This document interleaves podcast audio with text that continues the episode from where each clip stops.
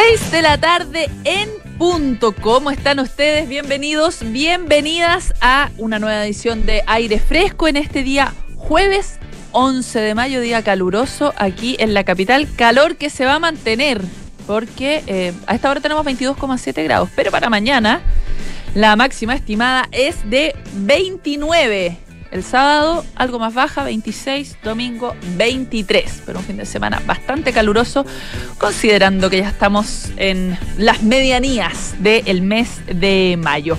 En eh, Valparaíso, donde nos escuchan el 104.1, esta hora hay 25 grados, la máxima para mañana es de 24. En el caso de Concepción, donde nos sintonizan en el 90.1, hay 16 grados a esta hora y para mañana se espera que la temperatura más alta alcance los 21 grados. Y en Puerto Montt, donde nos escuchan en el 99.7, hay 15 grados esta hora. Para mañana, pronóstico de lluvia all day long. Citando, semicitando eh, por ahí esta famosa canción. ¿ah? Eh, la máxima para mañana, 16. Lionel Richie. él me refería por si alguien no entendió la referencia. bueno, recuerden que nos pueden escuchar este programa y todos los programas de Radio Duna a través del 89.7 y todos nuestros diales, que se los acabo de entregar también a través del canal 665 de BTR, nuestra aplicación Radio Duna, también en duna.cl. Pero si prefieren escucharnos a otra hora, por ejemplo, si salen a trotar en la mañana, o si, qué sé yo, salen a pasear una guagua o un perro durante la mañana, también pueden acompañarse del programa que ustedes quieran. Solo tienen que hacer uso de nuestros podcasts que están disponibles en duna.cl, Apple Podcast, Spotify y las principales plataformas de podcast disponibles en nuestro país. Vamos a tener aquí en el estudio el honor de conversar con Mónica Gana. Ella es directora ejecutiva de la Fundación Casa Familia, que está realizando su colecta anual. Eh, esta es una fundación que la verdad es que hace un trabajo eh, importantísimo, fundamental y maravilloso, especialmente para aquellas personas que tienen hijos, familiares que están viviendo, están padeciendo cáncer u otras enfermedades y que necesitan el apoyo de, esta fundación, especialmente eh, con las dos casas que tienen eh, disponibles. Pero bueno, va a estar Mónica o mono, como le dicen la mono aquí, contándonos en aire fresco de qué se trata el trabajo que está haciendo la fundación y hacia dónde van estos recursos, además que están eh, juntando en esta nueva colecta digital eh, que dura hasta el domingo.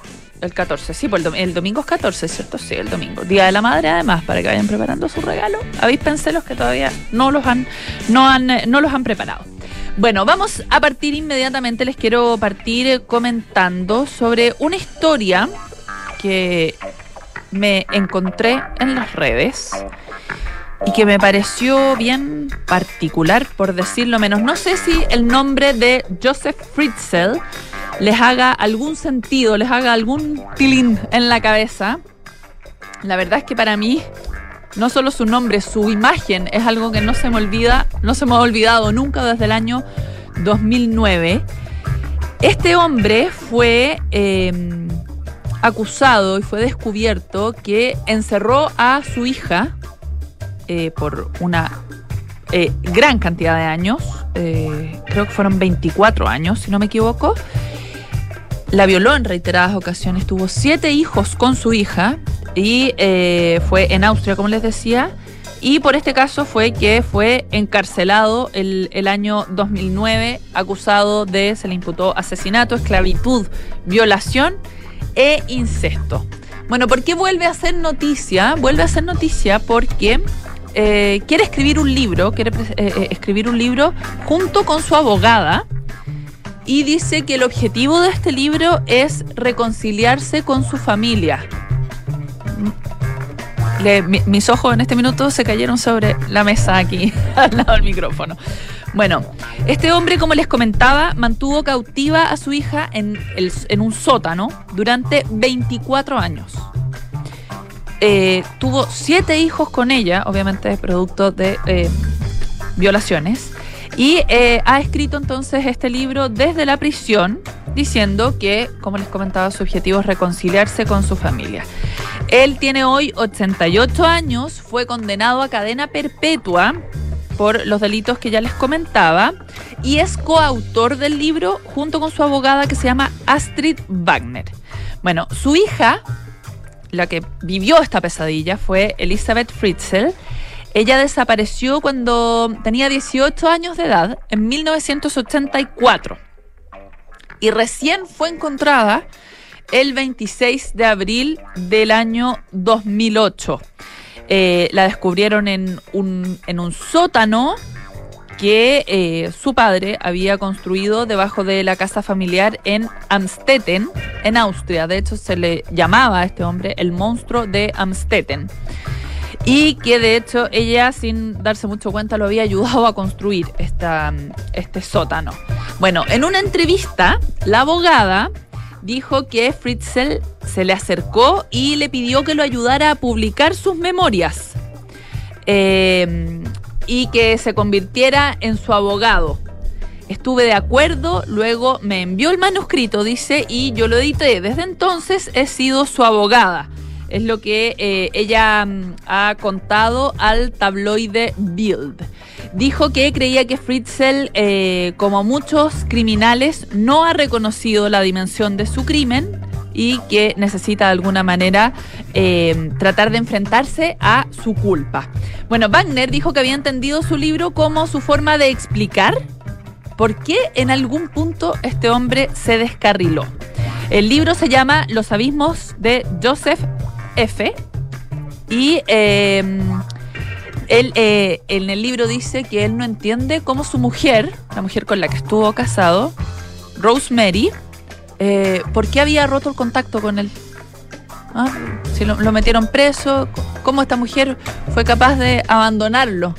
Después de todo lo que habían vivido juntos, francamente. Bueno, en una entrevista que dio esta semana a El Sun, Fritzl dijo que él esperaba volver a ver a su familia. Definitivamente creo que los volveré a ver algún día, dijo.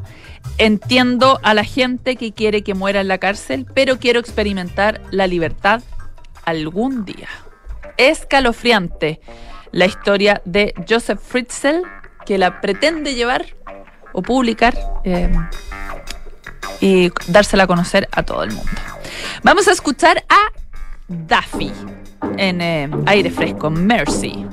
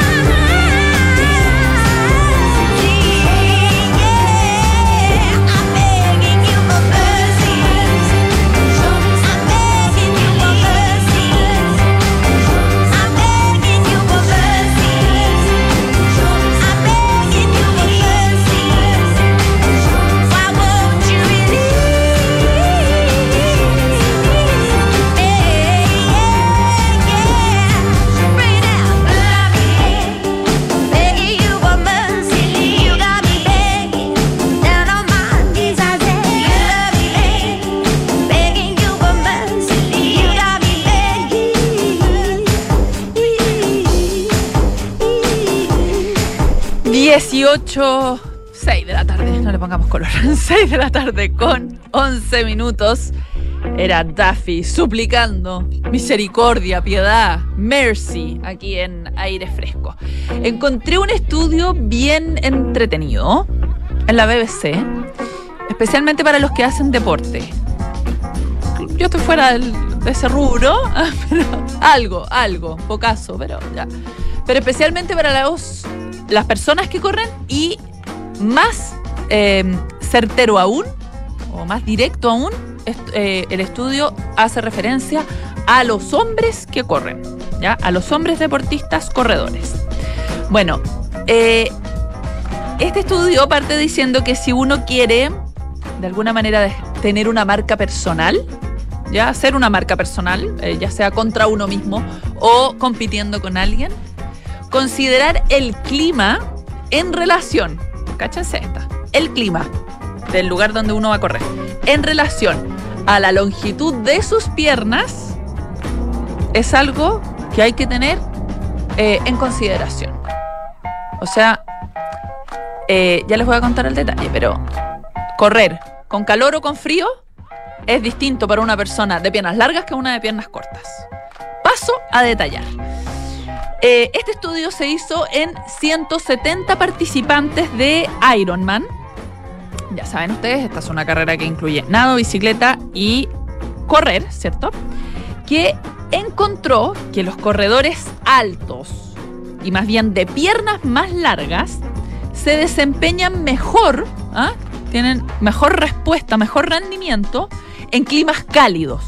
Mientras que las personas más bajas y como más eh, fornidas, digamos, tienen una ventaja en aquellas carreras que son en temperaturas más frías.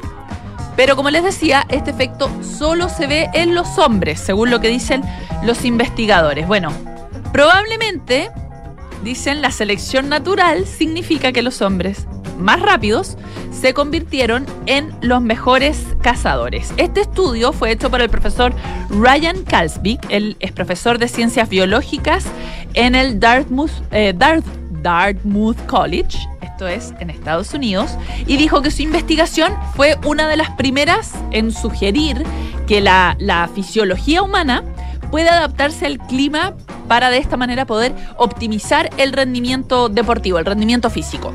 Dice, los patrones globales de temperatura y de clima pueden haber dado forma a los tipos de cuerpo humano para que sean y funcionen de la manera en que lo tienen que hacer.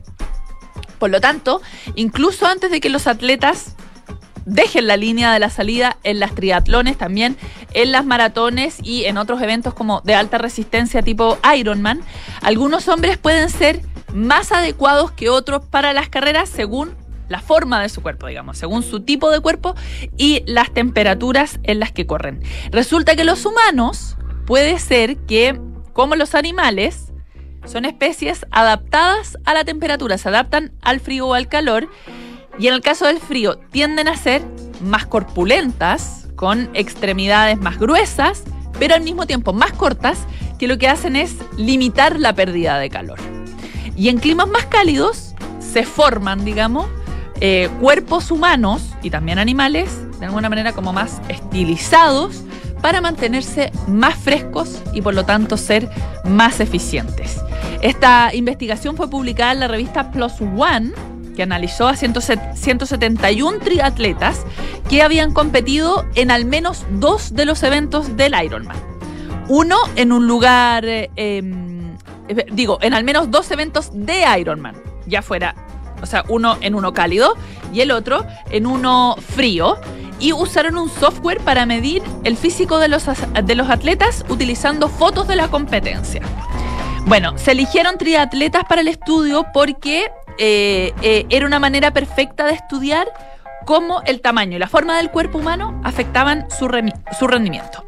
Hay un evento, dicen los investigadores, en particular se refiere a correr, que sabemos que es importante en la evolución de los humanos. Y las otras dos disciplinas, la natación y el ciclismo, que no lo son, no dependemos de ellos, ¿cierto? Esto es lo que ha dicho el eh, profesor Kalspik. Lo que hizo que las comparaciones fueran muy útiles, porque se podía comparar eh, eh, los resultados en las distintas disciplinas. Bueno, la mayor diferencia en el rendimiento basado en el físico se produjo efectivamente en las carreras en eh, el correr, ¿ya? Ahí se insta a los atletas de resistencia a pensar en, que, en qué clima se adaptan naturalmente a su forma y tipo de cuerpo, sin perder obviamente, sin perder de vista el entrenamiento y también la motivación. Entonces, las personas que intentan un mejor tiempo personal pueden pensar en los lugares de carrera y las temperaturas promedio para elegir un lugar en función de cómo se adapta su tipo de cuerpo para rendir, es lo que dice el profesor Kalspik. Si tú eres un hombre de piernas largas y quieres tener un mejor rendimiento, lo que tienes que hacer es pensar en eh, un tipo de carrera que sea en tierras más cálidas, en lugares más cálidos. En contraposición, si eres un hombre más bajito, de piernas fornidas, lo que te conviene es ir a correr a un lugar más frío, ir a competir a un lugar más frío para tener un mejor rendimiento. Interesante, ¿no? Vamos a seguir con música aquí en aire fresco. Lo que sigue es Virus, sin disfraz.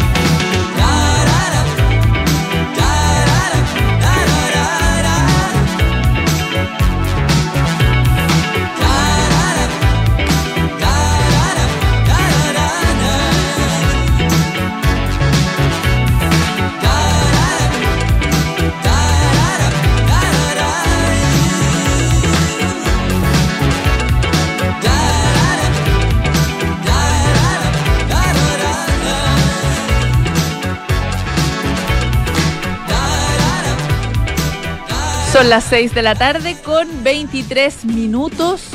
Oye, con virus me estaba estoy viendo la serie de Charlie. De Charlie, de Fito. Oye, qué buena. Está buenísima. La recomiendo. No, esto no es sin spoilers, pero igual se las recomiendo. Está muy buena. Fabiana Cantilo, Charlie. Todo el rock ochentero de Argentina de alto impacto. Bueno, era sin disfraz de virus, por eso me acordé. Eh, vamos a hacer un corte aquí en aire fresco. Descubrir que el origen del Parkinson comienza en el, en el intestino es uno de los hallazgos de la investigación del doctor Rodrigo Pacheco de la Universidad San Sebastián, financiada por la Fundación Michael J. Fox, con el fin de encontrar futuros tratamientos.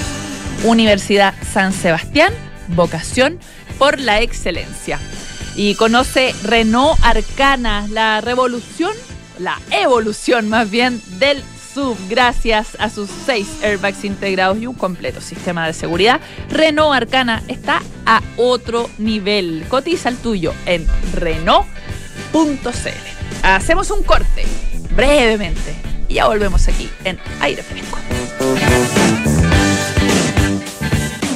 ¿Eres un inversionista que busca maximizar resultados estando a la vanguardia de las tendencias de inversión? Principal presenta su portafolio de mega tendencias, que incorpora inversiones en sectores que están impactando en distintos ámbitos a la humanidad, integrando criterios de responsabilidad social y medioambiental. Da un paso hacia el futuro, maximizando la rentabilidad a largo plazo de la mano de una asesoría de primer nivel. Conoce más en principal.cl. Principal, expertos en nuestro mundo para que tú te enfoques en el tuyo. La rentabilidad o ganancia obtenida en el pasado por este fondo no garantiza que ella se repita en el futuro. Los valores de las cuotas de los fondos mutuos son variables.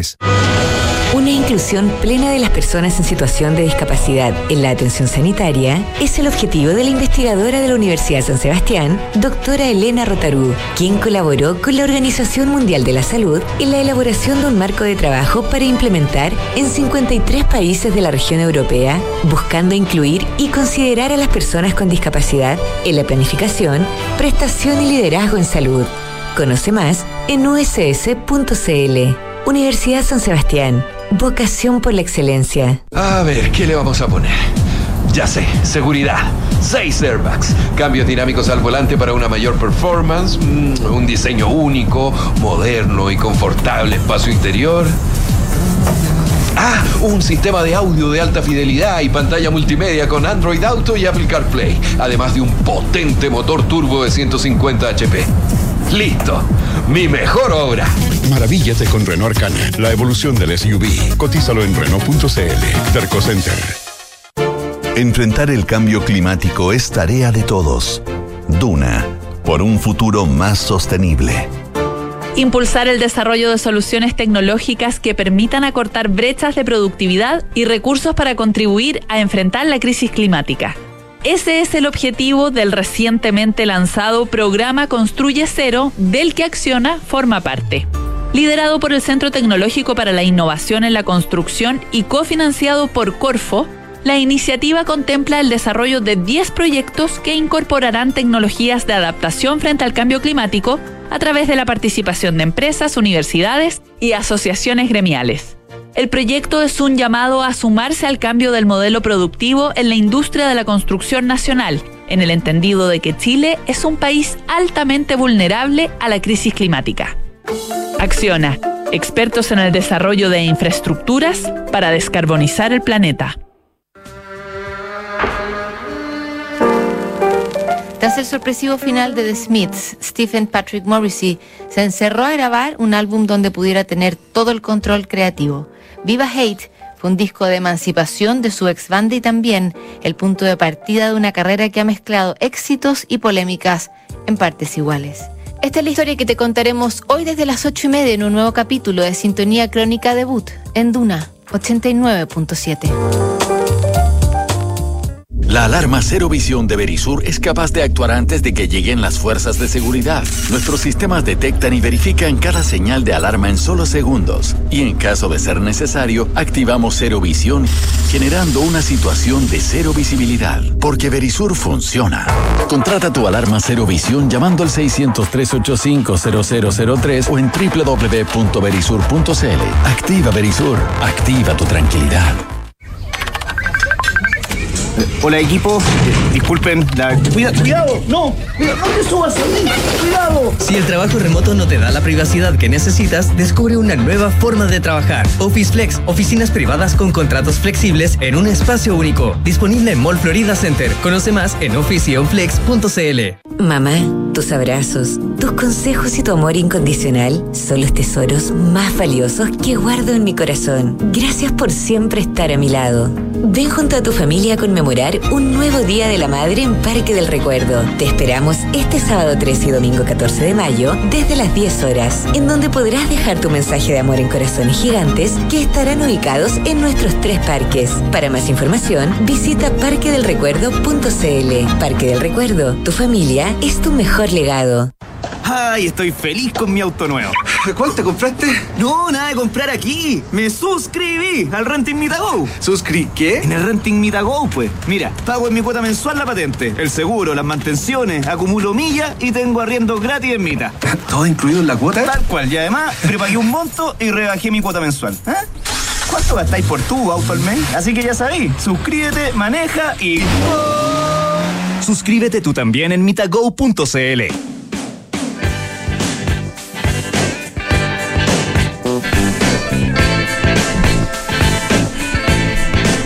la tarde con 29 minutos. Estamos de vuelta aquí en aire fresco en Radio Duna. Principal presenta tres nuevos portafolios de inversión: crecimiento de capital, conservación de capital y megatendencias. Excelentes alternativas con acceso al mercado local y global, maximizando la rentabilidad de largo plazo. Conoce más en principal.cl. Ya está aquí en este estudio, este humilde pero cariñoso y acogedor estudio, Mónica Gana. Mónica, o la Mono. La Mono, sí. Es directora ejecutiva de la Fundación Casa Familia. ¿Hace cuánto tiempo ya? Eh, la fundación nació en 2021, hace 22 años. y 22 soy directora años. ejecutiva desde el día 1.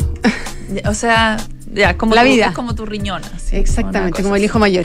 Bueno, la, la Fundación Casa Familia está en plena colecta hasta este domingo, Día de la Madre. Exactamente. Eh, todo el mundo está invitado a colaborar en eh, las distintas eh, plataformas, pero principalmente a través del sitio, ¿no? En Sí. www.casafamilia.cl. Pero lo importante es conocer de qué se trata esta fundación. Bueno, nosotros los hemos invitado acá a la radio varias veces, ¿cierto? Porque la verdad que el trabajo que ustedes hacen eh, es entre sobrecogedor, admirable y fundamental para familias que lo están pasando súper mal. Eh, familias que sin duda necesitan apoyo. Ustedes tienen dos casas. Cuéntanos, eh, Mono, de qué se tratan estas dos casas, cuál es el trabajo que hacen ustedes con estas familias. Sí, bueno, tenemos dos casas, como tú dices, Pitu. La primera casa, que es como de donde nació la idea de la fundación y la que más nos movilizaba, es la casa de acogida en que recibimos a niños oncológicos que están recibiendo su tratamiento en el Hospital Calvo Maquena y la mayoría de ellos son de regiones y se tienen que trasladar a Santiago lo que dura su tratamiento contra el cáncer. En ese caso recibimos al niño junto a su apoderado, que puede ser papá o mamá, el que está haciéndose cargo del cuidado del niño. Y nosotros nacimos conociendo esa realidad por una experiencia familiar y después de 20 años o un poquito menos, eh, nos movilizó eh, la experiencia de acompañar a niños que no tienen tratamiento curativo, que en el fondo después de hacer todos los esfuerzos, la medicina no los va a sanar, pero queda todo un proceso que es paliativo, que hay que acompañar y que el cuidado en ese proceso es fundamental. A eso se le llaman los cuidados paliativos. Los cuidados paliativos no son solo para el niño, sino que es para la familia, porque el sufrimiento es familiar completo. claro. Y ahí nace la idea, yo me puse a estudiar qué, qué modelo existían en el mundo para acompañar al niño en cuidados paliativos, porque la realidad de los niños en Chile es que, por ejemplo, un niño de Arica, que, que está en mi casa acogida, en la casa Sagrada Familia, y que le dicen que ya no hay tratamiento, se- el sistema automáticamente los deriva de vuelta a su hospital de origen, el hospital de Arica. Y muchas veces esa familia en su casa no tiene las condiciones, eh, viven lejos del hospital, entonces ese niño muere hospitalizado. Eh, Eso, eso te iba a decir, o sea, son niños que eh, al no tener las condiciones necesariamente tienen que hospitalizarlo. Exacto. Y si uno lee toda la bibliografía que existe, el mejor lugar para morir es la casa de uno rodeado de amor, de la familia y de, de lo que es para ti tu hogar. Y no solo para quien está enfermo, sino que también para la familia que, que está O sea, dejando además, ir a, un, a alguien que quiere. La casa de Lu, en el fondo, este modelo que encontré que es inglés y que en, en Estados Unidos hay muchos hospice, Eh, lo adaptamos a la, realidad, a la realidad chilena junto con profesionales expertos en cuidados paliativos pediátricos de Chile, de los hospitales públicos, y armamos un modelo que es pionero, que es único, y construimos la Casa de Luz al mismo tiempo. La Casa de Luz es el primer hospice que se llama Gringa, gringamente. eh, el primero en Latinoamérica, en Sudamérica, porque hay uno en Guatemala. En Guatemala. Entonces, es un tremendo desafío. En ese hospice nosotros vamos, estamos recibiendo en nuestra casa de luz a niños oncológicos y no oncológicos, porque junto con este estudio nos dimos cuenta que la realidad para los niños en cuidados paliativos es un drama no solo para los niños con cáncer, sino que también para otras patologías. Entonces, en eso estamos aprendiendo y esta casa estamos entregando cuidados paliativos, pero no solo en el fin de vida, como la imaginamos en un momento, sino que también en estadías transitorias con enfermedades que son crónicas, que, que son graves, que son progresivas, pero que la familia necesita de repente unos meses de capacitación, de fortalecimiento. Entonces hay niños que pasan tres meses en la casa de luz y vuelven a sus casas. Y después cuando estén en fin de vida pueden volver a la casa de luz. Bueno, ¿y cómo eh, cap capacidad para cuántas personas, para cuántas familias son las que reciben en Casa de Luz? En la Casa de Luz tenemos capacidad para nueve familias. ¿Ya? Pero ahí se traslada la familia completa o es como la otra casa que es un integrante de, No. de la familia. En la casa acogida es solo el que está al cuidado del niño porque es, una, es un familiar que está yendo al hospital, volviendo, que tiene que ir a la quimio, que vuelve, que control, que examen. Entonces es un proceso que es eh, bien demandante y no puedes estar con tu otro hijo porque Ya, no o puedes sea, llevar que- al que básicamente hospital. tener un espacio donde llegar. Exacto, es, es el hogar de ellos mientras dura el tratamiento. Pero la casa de luz es un, es un espacio y es un lugar donde que la familia esté junta tiene mucho valor. En el fondo, tú como, como vives en la transición de tu hijo y la muerte de tu hijo, eh, tiene que ver mucho cómo, cómo va a ser ese duelo después. Entonces, mientras la familia esté eh, contenida, acompañando, que tengan sus roles, que entiendan lo que está pasando, que puedan conversar entre ellos.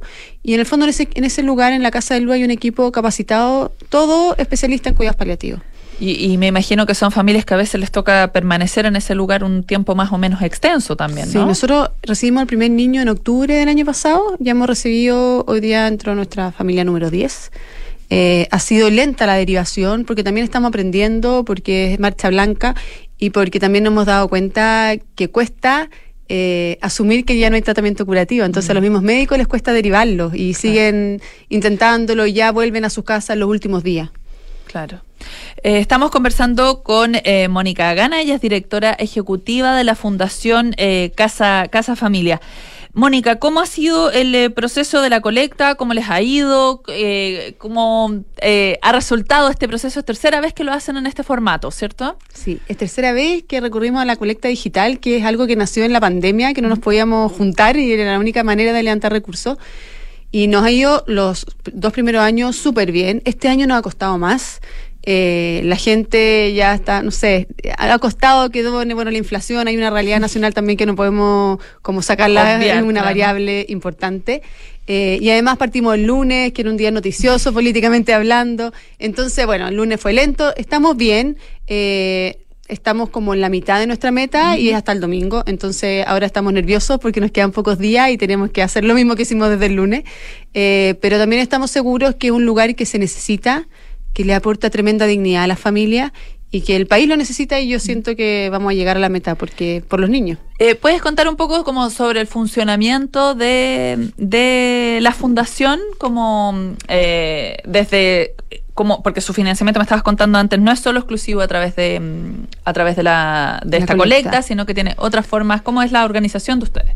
Mira, la, la, la operación de las dos casas se financian de diversas formas, en el fondo, principalmente con aportes privados, que vienen de distintas formas. En el fondo, tenemos un grupo de socios que nos aportan mensualmente, que también están todos invitados a hacerse socios. En la página web también ahí está el link para hacerlo. Eh, postulamos a distintos fondos concursables, tanto privados como públicos.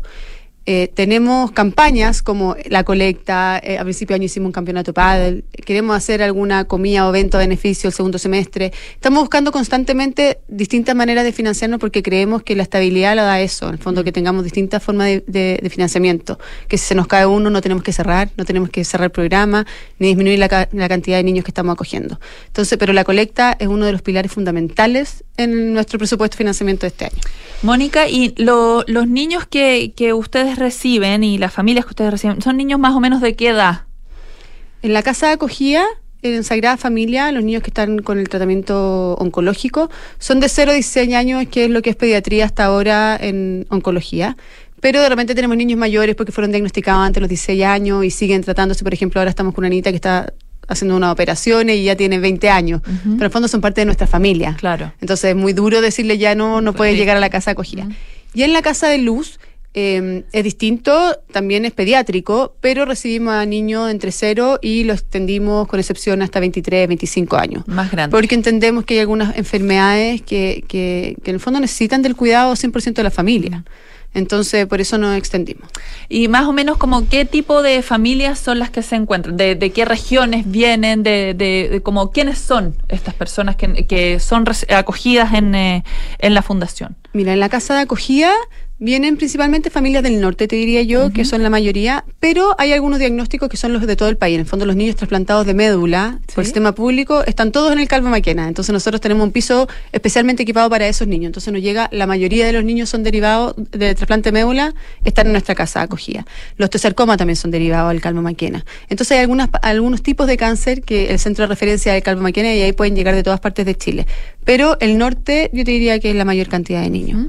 Y en la casa de luz no tenemos ese, en el fondo, ese número todavía, eh, pero hemos recibido niños de distintos hospitales y eso es importante contarlo también. No es solo del Calvo Maquena, sino que estamos abiertos a cualquier hospital público y privado también. Podemos, en el fondo, tener algunos cupos privados, entendiendo que cuando estamos acompañando a un hijo a una enfermedad así, somos todos igual de vulnerables. O sea, la parte económica no es tan relevante. Eh, Mónica, me contabas, bueno, Casa Luz, eh, Casa de Luz es más nueva, ¿cierto? Eh, cuéntame sobre como lo que me estabas comentando antes, sobre cómo había sido como la investigación que tuviste que hacer, eh, bueno, todo el equipo, para finalmente eh, desarrollar esta casa que fuera un espacio de acogida para estas familias que estaban en, en un momento tan duro.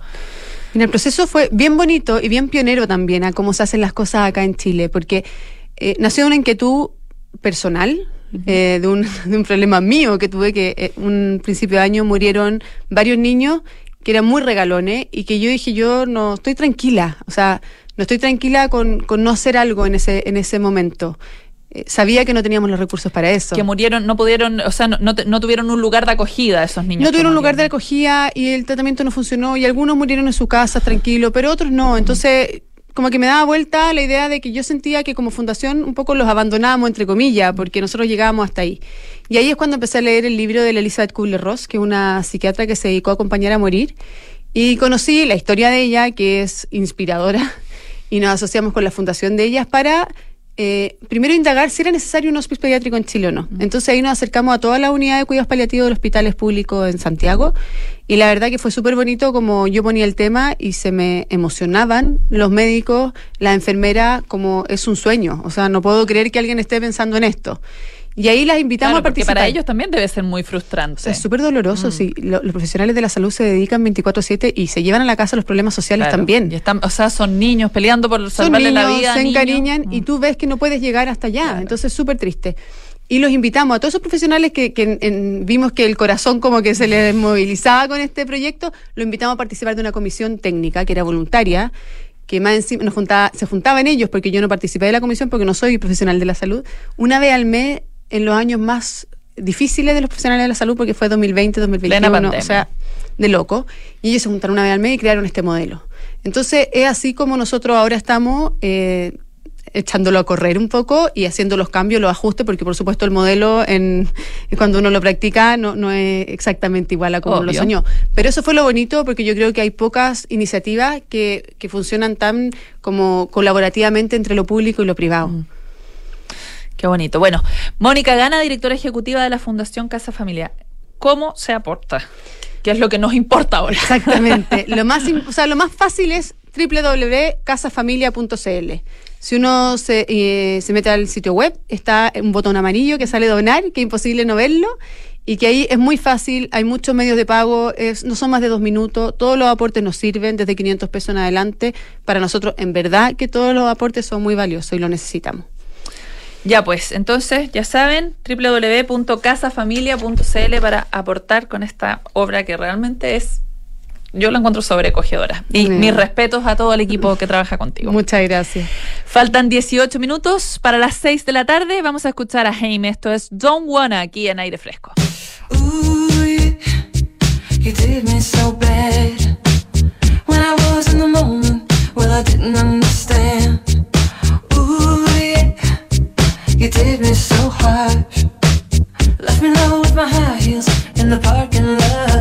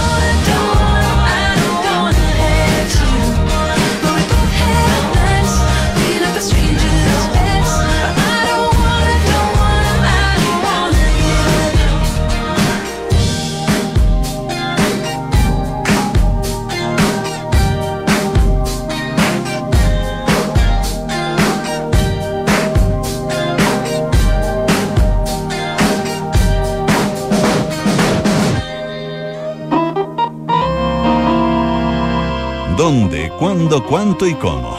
Es hora de panoramas en aire fresco con Francesca Ravizza. Faltan 14 minutos para las 7 de la tarde. Ya me está haciendo reír. Que- me cuenta cosas antes, justo antes. Se pasa esta Francesca. Ya está la Francesca Ravizza aquí con los panoramas para este fin de semana. Cuenta lo que está ahí hablando. No puedo, no puedo. Ah, no, ya. no está. No, porque no- eso no se hace, pues, Francesca. Después de las 22 horas. no le pongáis, si no para tanto.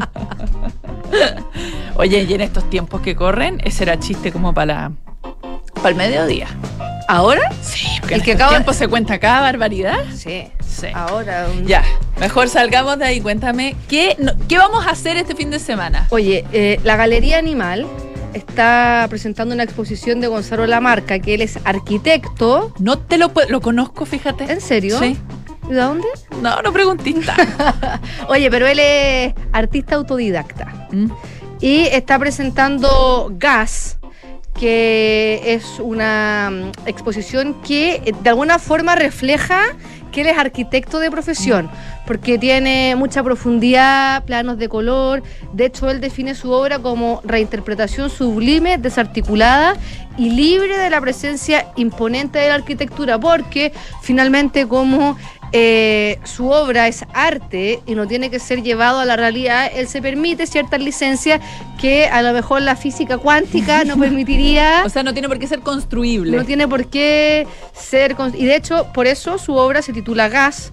Es una técnica de rebalse al óleo donde él alude a la energía, el movimiento, la circulación, el fluido, el calor, la combustión, como el gas, que al final es un elemento sin forma, pero que finalmente construye ambientes, espacios privados, de intimidad. Así que de verdad es una obra súper interesante. Yo estuve mirando eh, su catálogo en, eh, en la Galería Animal. y De verdad, súper, súper. Están a la venta también sus obras, así que si les interesan pueden comprar online o ir a darse una vuelta a la Galería Animal que está en Nueva Costanera 3731 en Vitacura y eh, está abierta de lunes a viernes de 10 y media a 7 de la tarde y los sábados de 10 y media a 2 de la tarde. Así que de verdad súper interesante la propuesta que tiene él, sobre todo para la gente que le gusta la arquitectura o al menos le gusta como la simetría o las líneas más no tan abstracto, porque su- yo- al menos yo sin, sin ser la César Gabler de este espacio, eh, es como... Pero igual puedes tener ojo crítico. Crítico, es bastante, es eh, me pareció bastante interesante su propuesta. Y hoy día también se estrena la, en el Ballet Nacional Chileno estrena hoy la consagración de la primavera de Igor Stravinsky. Es una pieza que, no es novedad, se estrenó hace 110 años, pero esta versión es la versión del director artístico del ballet, Mathiel Guillamón. Eh, ella y está es una obra que cuenta con la dramaturgia y la puesta en escena de Millaray Lobos, quien ya lleva varias colaboraciones con la compañía de ballet. La escenografía y el vestuario está a cargo de Zorra Vargas y la iluminación de Andrés Poirot y esta y la versión del piano a cuatro a cuatro manos. Está a cargo del dúo Tala, que está compuesto por Luis Alberto Latorre y eh, Tamara Butinhausen.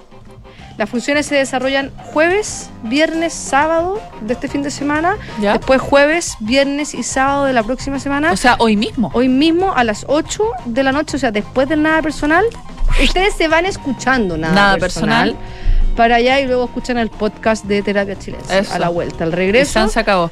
Y a las 9 de la noche, reconstitución en Duna. Todo junto, a su regreso, imagínate. Siempre acompañados por Duna, qué lindo. Los sonidos de tu mundo. Claro. po. Y la venta de entradas están disponibles en Ticket Plus y en la boletería del teatro. Así que súper, súper interesante. Y para terminar, yo las- eh, hace un par de semanas atrás les conté en este mismo espacio eh, que regresó la Feria de las Pulgas que organiza El Rastro. ¿Ya? Ya, que había regresado, había estado... Oye, qué entretenido. Sí, prepandémico y en la pandemia estuvo ahí, lo, lo tuvieron que... mm, Tuvo que saber guardarse. Tuvo que saber guardarse y se hizo el 23 de abril pasado a la Laguna Carén, éxito total. Llegaron más de mil personas a vender sus productos, asistieron más de 60 mil personas y fue tal el ¿Y éxito. sabes más o menos qué tipo de cosas hay? Cachureo, chatarra, antigüedades, cassettes. Oh, nada que me guste más. Pitu, es que es tu lugar. Igual como que me estáis dejando un poco mal, pero no No, importa. no. Pero así como onda Franklin. tipo así. Oh, qué entrete. Eh, y eh, fue tal el éxito que ahora los organizadores, que son los de El Rastro, ¿Mm? eh, quieren hacer tres al año y el- tienen otra organizada para el Para 23 alcanzar a ju- juntar el cachureo. Claro, 23 de julio en el Club de Campo de las Vizcachas en Puente Alto, donde ya se había hecho en alguna oportunidad. Y si tú te quieres comprar tu ticket para poder vender, ¿Ya? se puede comprar eh, la preventa de manera online en el sitio del Rastor a 15 mil pesos. Y si tú quieres llegar ahí el mismo 23 de julio, dices, sabes que yo tengo unas cositas para vender, 20 lucas te van a cobrar en el lugar. Y si quieres ir a pasear, es gratis para los peatones. Y si vas en auto, cuesta 3 mil pesos la entrada. Oye, pero fabuloso, Francesca. No, venden antigüedades. eh, es que es lo que se te ocurra. Qué De verdad. El Richie ha ido. El Richie ha ido y dice que es buenísima. ¿Sí? Así que. Ya, pues es hagamos un paseo curso, po. 23 de julio. Tenemos, anoten la fecha. 23 de julio, ya falta todavía, eso sí. Oye, eh, yo voy a agregar el, un recordatorio, porque tú ya lo dijiste la semana pasada, pero ¿cómo no la vamos a promocionar si es nuestra Paulita, que está haciendo este ciclo de... mm, Va, va a comenzar la próxima semana un ciclo de eh, cine italiano eh, en la Corporación Cultural Las Condes, así que ya quedan pocos cupos, ¿eh? Se le ha ido. La digo bombástico. que- Apreciación de cine italiano. Exactamente. Ustedes entren a la Corporación Cultural Las Condes para que puedan inscribirse y tengan el placer de conocer en persona a Paula Frederick. Oye, es que no es sentarse a ver una película. No, pues apre- es Es apreciación. apreciación, o sea, la Paula, ponte tú, tiene una sección que es mujeres divas del cine italiano y ella muestra escenas de ciertas películas icónicas. Bellucci, Ya es una... Sofía una- Loren. Lo que se te ocurra. O sea... Es la Paula. Es la Paula Frederick. Sí, Paula Paula Frederick. Ya. Faltan ocho minutos para las 7 de la tarde, momento ya de ir cerrando eh, domicilio aquí en aire fresco, pero ustedes tranquilos porque hay mucho, mucho material, mucha programación aquí en Duna. Ya comienza Cartas Notables con Bárbara Espejo, el capítulo de hoy dedicado al Día de la Madre, como hemos venido toda esta semana, Julie Jeep Williams y el adiós a sus hijas. Luego, nada personal con Matías del Río y Quique porque No me lo pierdo. le mandamos saludos a nuestra querida José que sigue malita. 20 horas, Terapia en Silencio, María José Uchea, Arturo Fonten y Hernán Larraín Mate. 20-30 horas, Sintonía Crónica Debut con Bárbara Espejo y Francisco Aravena que presentan Viva Hate de Morrissey. Y concluimos a las 21 horas Reconstitución en Duna con Paula Escobar. Invitada hoy la consejera constitucional de Evópoli, Gloria Hood. Tremendo invitado. Tremendísimos. Cerramos el capítulo de hoy de aire fresco, pero solo para volver a abrir esta cortina mañana a partir de las 6 de la tarde. Que tengan una muy buena tarde de día jueves. Chau, chau.